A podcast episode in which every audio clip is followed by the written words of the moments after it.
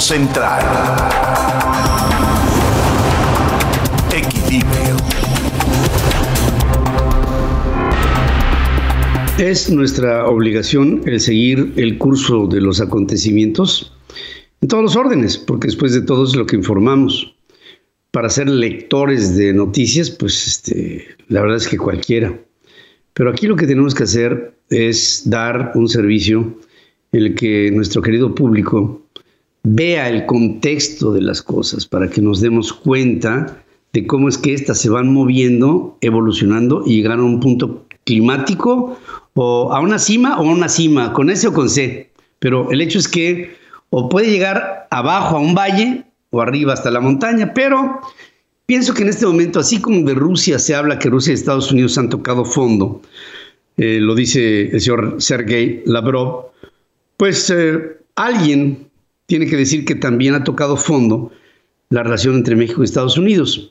Que si bien es cierto, a nadie conviene, ni a Washington, ni a Ottawa, ni a la Ciudad de México, el que haya una desavenencia entre México y Estados Unidos, pues este, hay, creo, algunas reacciones que lo que están marcando no es decir por parte de Estados Unidos, no quiero una relación con México, sino más bien lo que está tratando de decir la diplomacia norteamericana es quiero una relación con México, pero quiero enderezar la relación con México, porque así como está la relación, no con México, sino con el gobierno de López Obrador, simplemente no, no jalamos. No jalamos porque ha habido cambios de reglas, como aquí lo hemos venido denunciando, en el ámbito energético y en el derivado de muchas relaciones comerciales, de los tres niveles de, digamos, de actividad económica, en el sector primario, en el sector de la manufactura y en el sector de los servicios.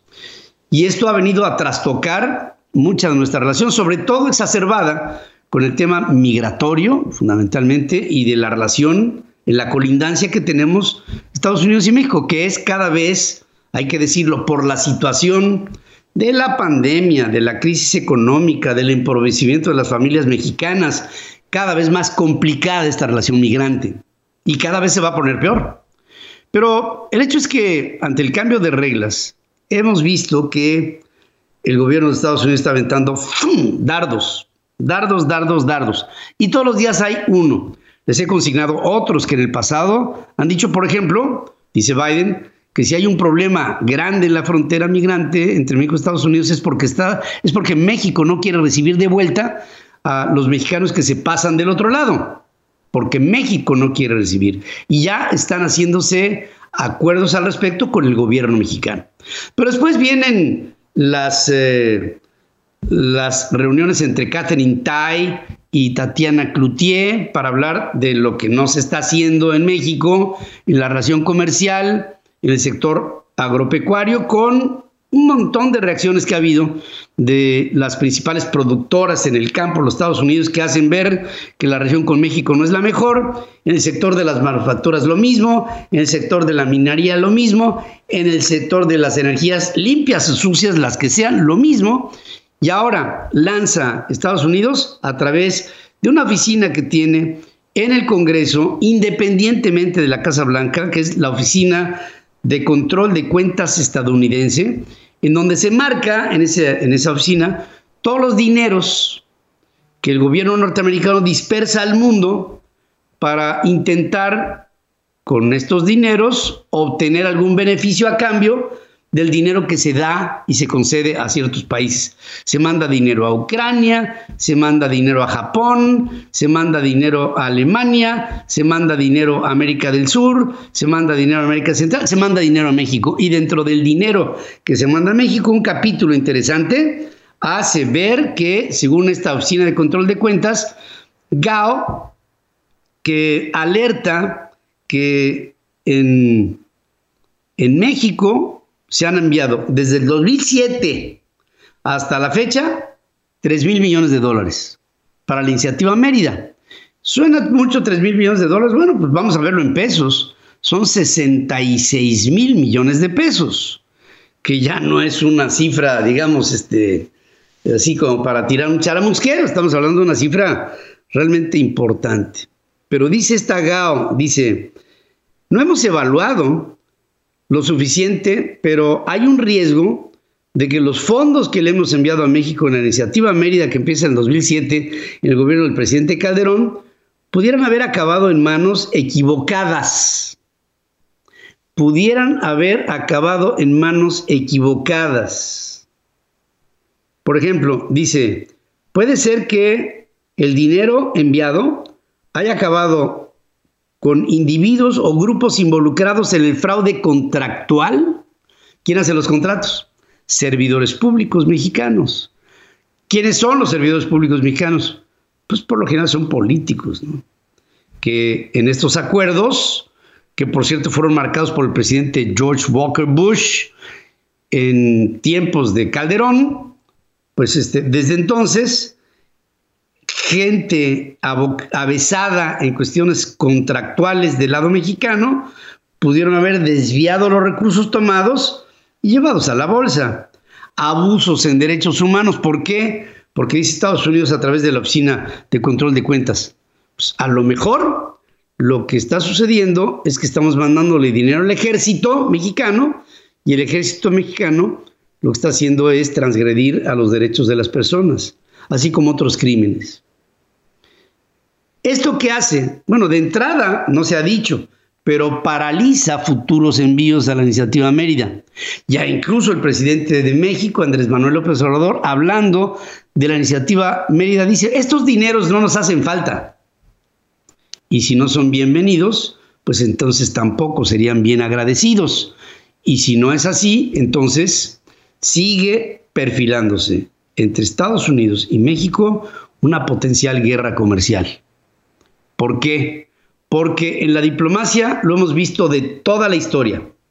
El lenguaje escala hasta que, hasta que una negociación o un desenlace. Y el lenguaje de Estados Unidos hacia México ha venido escalando consistentemente desde hace aproximadamente un mes. Cuando la administración Biden llega, se sienta en la mesa del poder y empieza a evaluar qué sí y qué no estaba jalando con un presidente, el anterior Donald Trump, que cada vez que hablaba de su contraparte, el presidente mexicano, hablaba del wonderful, marvelous, friend, este, my dear, etc.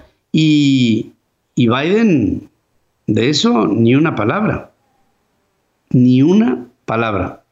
Hasta el punto en que seguiremos viendo en las semanas subsecuentes que si no hay un cambio en el discurso y sobre todo en la actitud del gobierno de la Cuarta Transformación entre un país capitalista que se precia de que ahí está la base de su recuperación económica y un país que tiende al socialismo, puede, de hecho ya lo hay, haber un punto de desencuentro.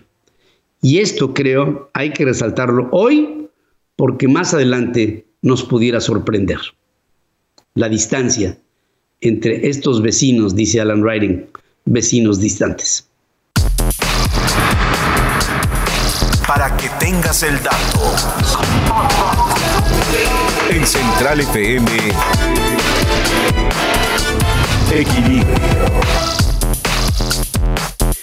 Bueno, eh, para que tengas el dato, hay una noticia que se me hace muy, muy, muy importante porque representa eh, un trancazo tremendo en la economía de Microsoft y para bien. ¿eh? Fíjense que el gigante de software Microsoft ganó un contrato por casi 22 mil millones de dólares para proveer de cascos de realidad aumentada al ejército de los Estados Unidos, para que con eso los soldados ataquen de forma más eficaz en situaciones críticas. Se trata de dispositivos basados en el modelo comercial de HoloLens, que dan capacidad de visión nocturna de próxima generación y también de percepción del contexto, lo que permite compartir información y facilita el tomar decisiones en nada, en segundos. Mientras los HoloLens regulares se superponen a entornos de la vida real con imágenes holográficas, las variantes militares agregan un mapa, brújula, capacidades de imágenes térmicas, como proyectar, por ejemplo, el objetivo de las armas. Este contrato ha generado preocupaciones éticas sobre el uso de la tecnología de realidad aumentada con fines militares, ya que se convierte en parte de los equipos primarios de combate de cada soldado. Bueno, estamos viendo una evolución y muchas de las evoluciones tecnológicas están ligadas con la guerra, con la confrontación. De hecho, el Internet es parte de un proyecto que fue en principio un proyecto militar. Y ahora estos cascos, imaginen ustedes gastarse para el desarrollo de unos cascos de visión nocturna 22 mil millones de dólares. ¿Esto cuánto es en pesos? Pues todos para no hacer mucho cálculo para que tengas el dato. Para que tengas el dato, científicos de la Universidad de Tufts en Boston, en Massachusetts, crearon dispositivos que se activan con la luz, capaces de ejecutar movimientos de gran precisión y también de formar complejas estructuras tridimensionales. Este novedoso diseño que no requiere de otros materiales para tracción y fuentes de energía incorporadas, combina cristales fotónicos programables con un compuesto elastométrico que reacciona a la luz del modo en que se desea. Con este dispositivo se ofrecen nuevas vías para el desarrollo de sistemas inteligentes impulsados por luz, como celdas solares de alta eficiencia que siguen automáticamente la dirección y ángulo de la luz del sol sin necesitar ninguna forma de locomoción, de motor.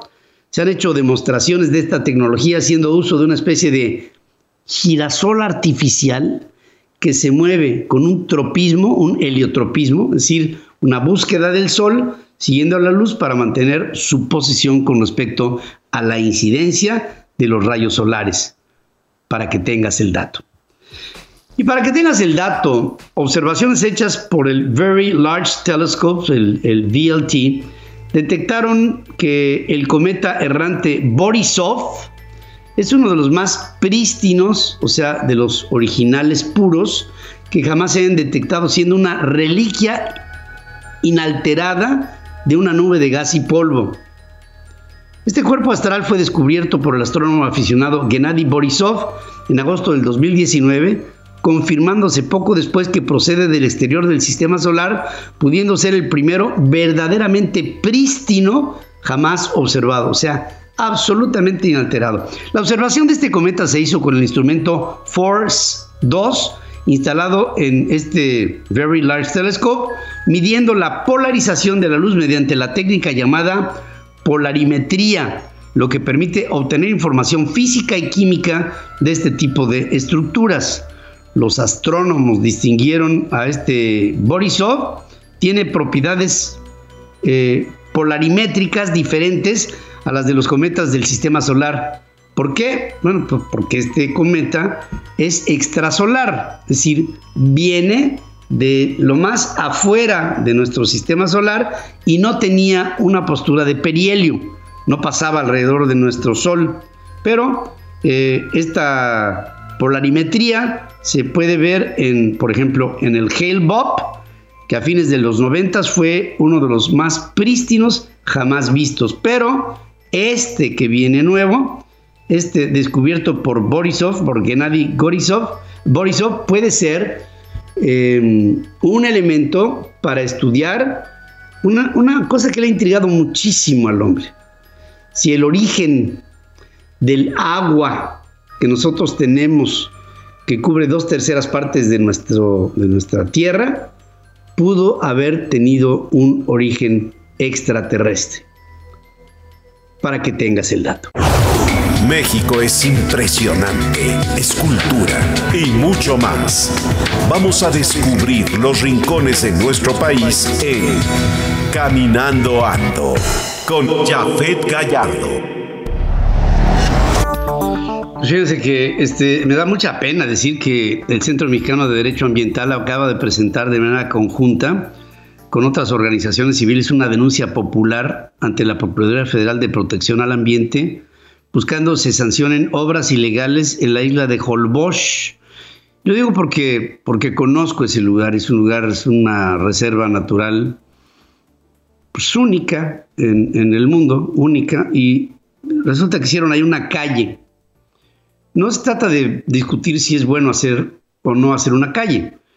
Lo que, lo que se trata es tal vez de discutir si esta calle fue hecha con permiso. Si esta calle fue hecha bajo la anuencia de las autoridades. Porque lo que pretende esta calle es que el día de mañana, ya con una calle, pueda haber desarrollos inmobiliarios de proyectos específicos para Holbosch, un lugar que es virgen y que, y que pues con este principio de infraestructura, de una manera a lo mejor tímida, se atenta a un macizo de manglar, que ya de suyo es ilegal, es cárcel atacarlo, y como está en Holbosch, pues ahí es tierra de nadie, y hay un desgobierno absoluto, y la calle, hombre, para hacer una calle no es cuestión de que la hagas ahorita y en la noche termines. Es cuestión de llevar material, de llevar equipo, de llevar agregados para poder hacer el clinker del, del concreto, del cemento asfáltico, de lo que sea, ¿no?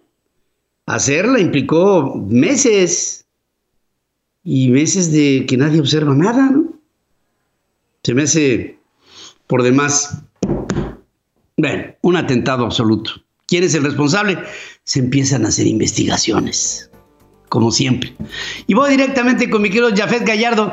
La semana pasada Jafet hablaba del mineral del Chico, ahí en Hidalgo, y nos quedamos con la idea de el tlacoyo de haba y los tacos de cabeza y, las... Fíjense que en la zona minera del Bajío mexicano hay un sincretismo culinario porque llegaron eh, personas de diferentes puntos de, México como mineros de la costa con los totonacas y los olmecas, del altiplano con los, con los nahuatlacas y con los matlalcincas y, y, con, los, y con los nahuas y, y de todas partes. Entonces ahí sí hay una cultura culinaria.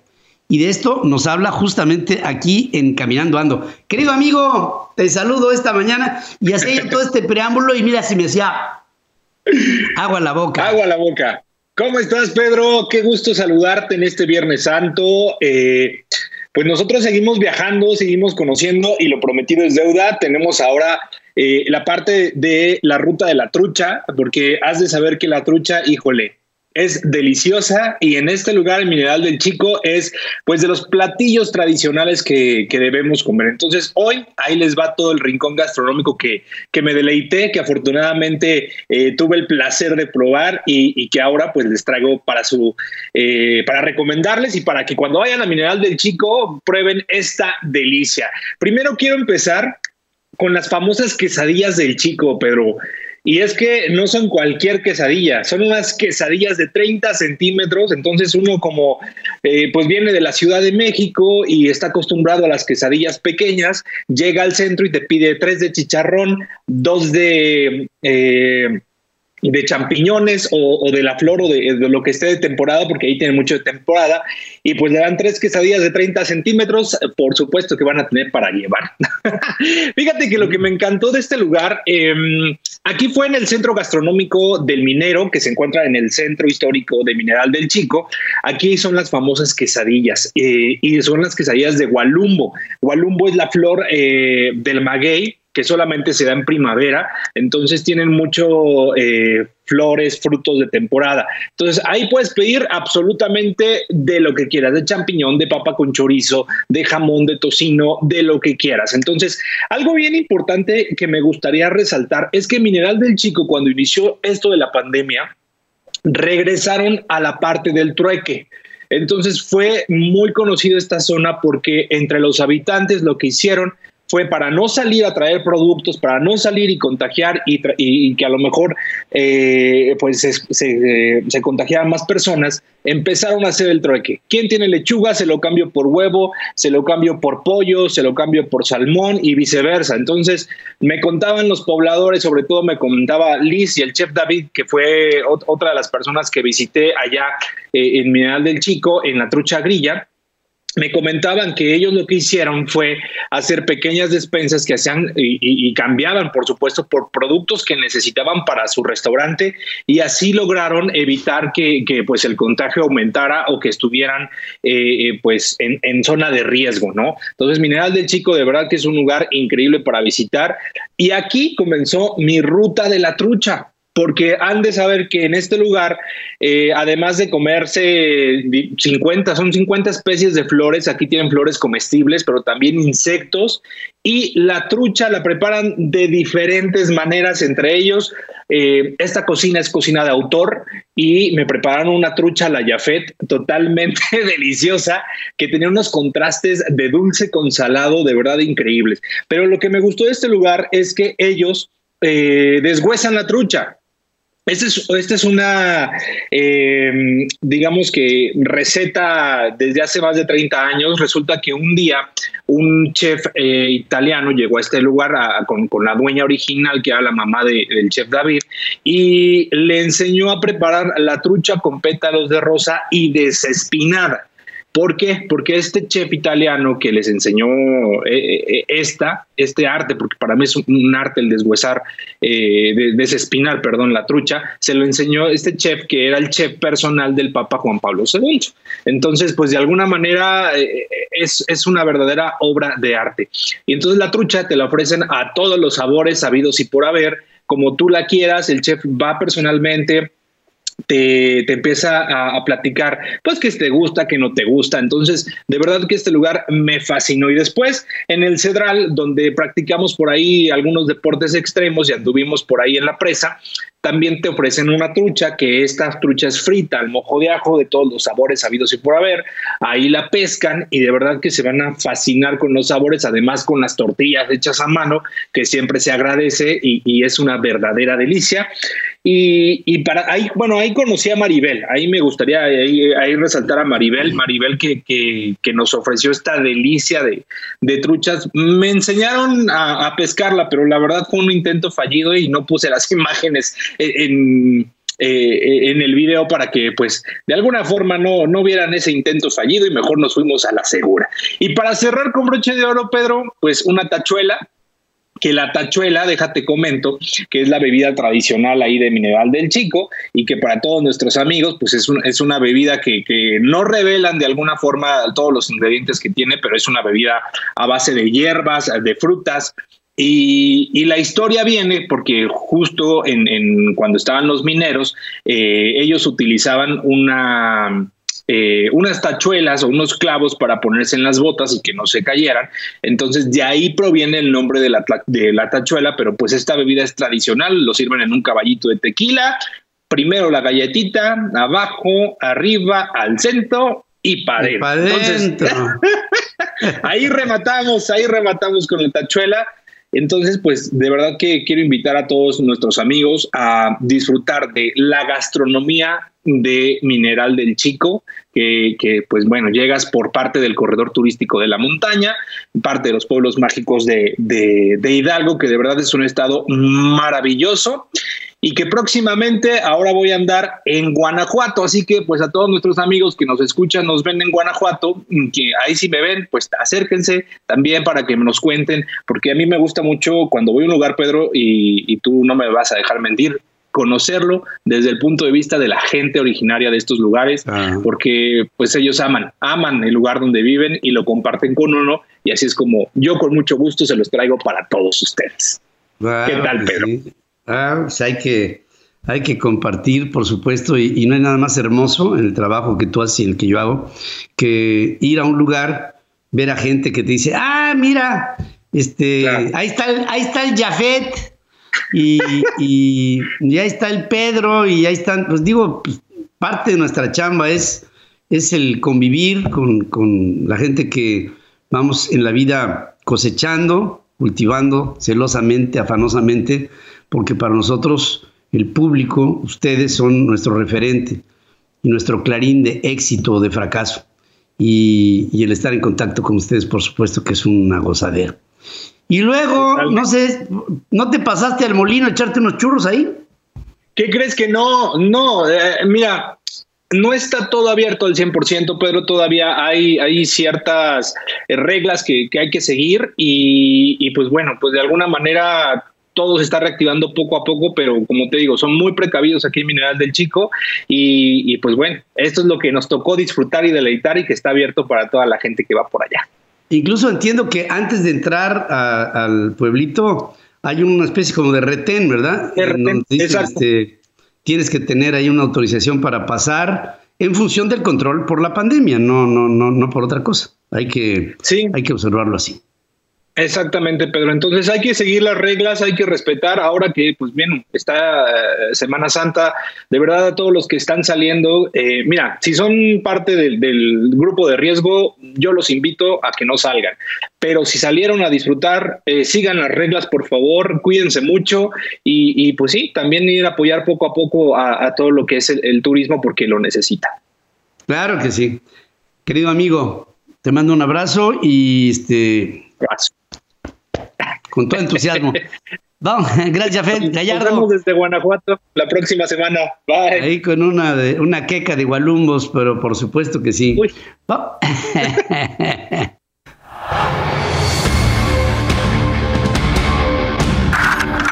La humanidad también sueña en colectivo. Hablemos de cine con Ricardo Colorado. Y hablemos de cine con mi queridísimo Ricardo Colorado, que como siempre nos tienen temas actuales, producciones actuales y momentos en donde la temática de lo que sale en el cine, pues acaba siendo el reflejo de lo que aquí, en este mundo, digamos, de lo real, andamos viviendo todos. Y te saludo esta mañana, ¿cómo estás? Mi gran tote. Mi querido Pedro, ¿cómo estás? Muy contento, viene de buenas. Mira, cambié de escenario. Aquí atrás de mí, un cuadro de un pintor. Y este, estamos en tu casa, Pedro, hoy Viernes Santo, bien y de buenas para hablar de cine. ¿Es de tu hijo? ¿Es, de tu hijo ese, cuadro? Es, no, es, es, un, es un cuadro que me regaló un amigo mío que es pintor. Ah, está bonito. Y fue la portada de un libro de cuentos que hice que llevó por nombre El Dragón de Fuego. Ahí luego te lo paso para que lo leas. Ah, es la historia de un maya, de un este, pues sí, de un niño maya que tiene la capacidad increíble de comer chile habanero y no enchilarse. Y este es un cuadro de un chile habanero. ¿No? Ay, que, ah, ya, ya. Es la portada del, cuento. Queda claro, está, eh, precioso. gracias, Pedro. Está vangoguiano e impresionista. Así es, como lo que pasa, Pedro, en este mundo del cine. Fíjate, Pedro, te tengo una noticia que dar. Eh, salió esta película de Godzilla contra Kong y ha sorprendido en su primer día de estreno porque eh, pues lleva la mejor taquilla, lleva el mejor récord de ventas esto no lo veíamos desde marzo del 2020. Y esta cinta de Legendary Pictures ha sabido encontrar un público gracias a que, bueno, pues la gente se está reencontrando en las salas de cine después de la pandemia, ya está la vacuna en muchos lados del mundo, pero es una cinta que tiene muy buenas escenas de acción, buenos efectos visuales y tiene algo peculiar habla de sentimientos dentro de lo monstruoso y, épico que puede ser este mundo de grandes seres míticos, ¿no? Y uno de los aciertos justamente en entrevista con el director es que se le dieron ciertas facultades sentimentales, digamos, a los monstruos, lo cual hace que la audiencia haya reaccionado de una forma interesante ante esta cinta. Pero a mí lo que me encanta, Pedro, del mundo del cine, es lo siguiente, fíjate, el director es Adam Wingard, y este cuate, eh, sin un peso en la bolsa, literalmente con 40 mil pesos en la bolsa, hace cerca de 14 años hizo una película eh, con 2 mil dólares que llevó por nombre Pop School. Y con ella ganó la atención de una distribuidora francesa que lleva por nombre de Wild Bunch y empezó a hacer su carrera a lo largo de festivales con una cinta hecha con una cámara eh, de video casera prácticamente, empezó en su casa su carrera de cine. Y hoy Adam Wingard está como director de una de las cintas más taquilleras en esta pandemia. Y esto es lo que tiene el mundo del arte que es sumamente interesante, cómo el storytelling, cómo el talento va buscando eh, foros y diferentes formas para realizar. Bueno, hoy en día Adam Wingard tiene en su mesa una muy buena noticia porque esta película pinta para taquillera, taquillera y ya está en cines, Pedro. Otra de las recomendaciones, Pedro, para este fin de semana, para toda la gente que nos escucha, me metí a ver la lista de las cintas eh, que están nominadas al Oscar para mejor documental en esta entrega. Ya hay tres documentales que me gustaron. Dos de ellos están en la lista de los nominados, uno no, uno es, está por fuera, pero voy a hablar brevemente de ellas para recomendarlas y que la gente pueda eh, pues ver buen contenido este fin de semana. El Agente Topo es una producción chilena que está siendo nominada como mejor documental en estos premios de la Academia. Es una historia romántica eh, hecha documental. Habla básicamente de un hombre que ya ha entrado en años. Se le contrata como investigador privado para averiguar sobre los abusos que sufre una mujer dentro de un asilo de ancianos. Creo que la fotografía es muy buena. Eh, la historia se cuenta bien. Eh, me gusta cómo van llevando el personaje a lo largo de estos noventa y tantos minutos, pero sobre todo explora algo que hace mucho que no veía yo en el cine, que es contar una historia de adultos mayores de una forma simpática, entretenida, que no denosta y que no eh, señala ni ridiculiza. Es eh, una cinta interesante, sin duda es una propuesta chilena. Y también, Pedro, decirte que el cine chileno está en un proceso muy interesante creativo. Están haciendo contenido, eh, están poniendo historias en la mesa y esto es bueno porque es parte del efecto del cine mexicano que se está expandiendo como en ondas a todo el storytelling en Latinoamérica y eso nos da muchísimo gusto. Un documental, Pedro, que te va a encantar, se llama My Octopus Teacher, mi maestro el pulpo. Esta es una historia conmovedora sobre un buzo y un cineasta. Eh, es una relación eh, que se va generando a lo largo de un año. Es un vínculo entre un buzo básicamente que visita las aguas que están enfrente de su casa en el mar y va encontrando un arrecife y en él encuentra a un pulpo. Y se crea una relación linda porque hay una eh, confianza que se va madurando y gestando entre este buzo y entre el pulpo a lo largo de un año. Lo interesante es que el buzo es básicamente un realizador de cine, es un cineasta que ha pasado por una depresión y encuentra en este animal a un gran amigo, pero también encuentra en el mar un ecosistema fascinante y nos va describiendo los diferentes tipos de algas que existen en la vegetación marina, la relación del pulpo con el ecosistema, con sus depredadores, pero sobre todo el entendimiento de un ser inteligente honesto. Eh, eh, en, un momento el pulpo se convierte en un eh, elemento muy importante en la historia porque vemos que tiene sentimientos y hay una interacción muy linda entre el hombre y el mundo animal. Vale la pena verla porque es una historia humana. La historia es de Craig Foster, este cineasta. Eh, ya nos contó una historia antes, Pedro, por ahí del 2015. Él se va al Serengeti y empieza a hacer una narrativa de los impalas eh, y a todo el tema del ecosistema. Pero en este documental que está nominado al Oscar, mi amigo el pulpo, se crea una simbiosis muy importante entre el personaje principal, que no es el buzo, Marco, yo para mí es el pulpo, y el buzo en el cual va poniéndole voz y pensamiento a lo que puede expresar este animal dentro de un ecosistema muy frágil. Y el punto de inflexión es que es una historia que nos invita a la reflexión, al cuidado y al, este, y al amor, diré yo, por, la naturaleza y el medio ambiente. Vale la pena. Y por último, Pedro, para los amantes del pop, en Hulu, en la plataforma Hulu, hay un documental que se llama Framing Britney Spears. Este puede ser como engatusando a Britney Spears o este, la, historia detrás de Britney Spears. Es una historia eh, no autorizada, obviamente, por la cantante pop americana, pero que sí narra de una forma u otra los abusos que hay dentro de esta industria, de los cuales ya todos sabemos que existen, pero aquí se hacen muy evidentes. Es un documental que no está nominado al Oscar, repito, pero lo encontré y me pareció interesante recomendarlo para todos aquellos que aman de la música pop o del gossip del mundo del espectáculo. La van a disfrutar. Eh, tiene, es, un, es, un, documental taquillero, por así decirlo, que nos eh, cuenta detrás de la historia del éxito, una historia de drama y de abuso, sobre todo, pero es muy importante porque en este año, Pedro, se ha empoderado muchísimo a la mujer. Es el año de la mujer, sin duda. Lo vemos en los premios de la academia, lo vemos en, los Grammys, lo vemos en todos lados. Y esta historia creo que se debe de contar para que no se repita. Pedro, hasta aquí mis recomendaciones hoy viernes para este fin de semana. Siempre recomendaciones puntuales, con mensaje, con con lo que debe de tener una producción cinematográfica de contenido, de calidad, de, de, la impresión que las imágenes junto con el argumento es lo que te lleva a construir en tu mente escenarios que te sirven para, para tu vida y que aparte de ser una fuente de entretenimiento, debe de ser una fuente de conocimiento, como tú bien lo orientas siempre. Querido amigo, sé que has estado rodando y, espero que de lo que estás haciendo me lo participes pronto. Con mucho gusto, Pedro. Hemos estado pues, muy bendecidos con mucho trabajo.